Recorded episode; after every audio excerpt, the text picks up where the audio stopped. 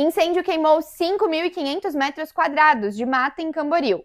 Bombeiros ficaram seis horas em combate às chamas. Saiba mais no Minuto Diarinho.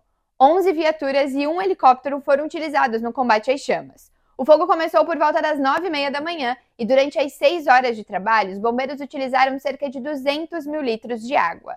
Além de apagar as chamas, que reacendiam em pequenos focos espalhados pela área, houve o trabalho de rescaldo. Além das mangueiras dos caminhões e a escada automecânica para acessar os pontos mais altos, os bombeiros utilizaram um helicóptero com um sistema de Bambi Bucket, uma espécie de bolsa que fica pendurada na aeronave e espalha água durante o voo. O helicóptero conseguia reabastecer em questão de segundos, porque havia um ponto do rio que passa perto do local.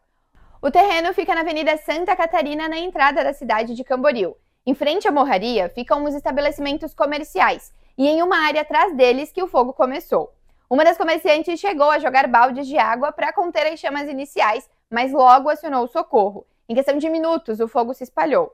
Segundo os bombeiros, a rapidez na propagação tem a ver com as condições climáticas. Está muito calor e a umidade baixa. A área passará por perícia e, em seguida, a Fundação do Meio Ambiente de Camboriú, a FUCAM, vai analisar os danos e notificar os responsáveis.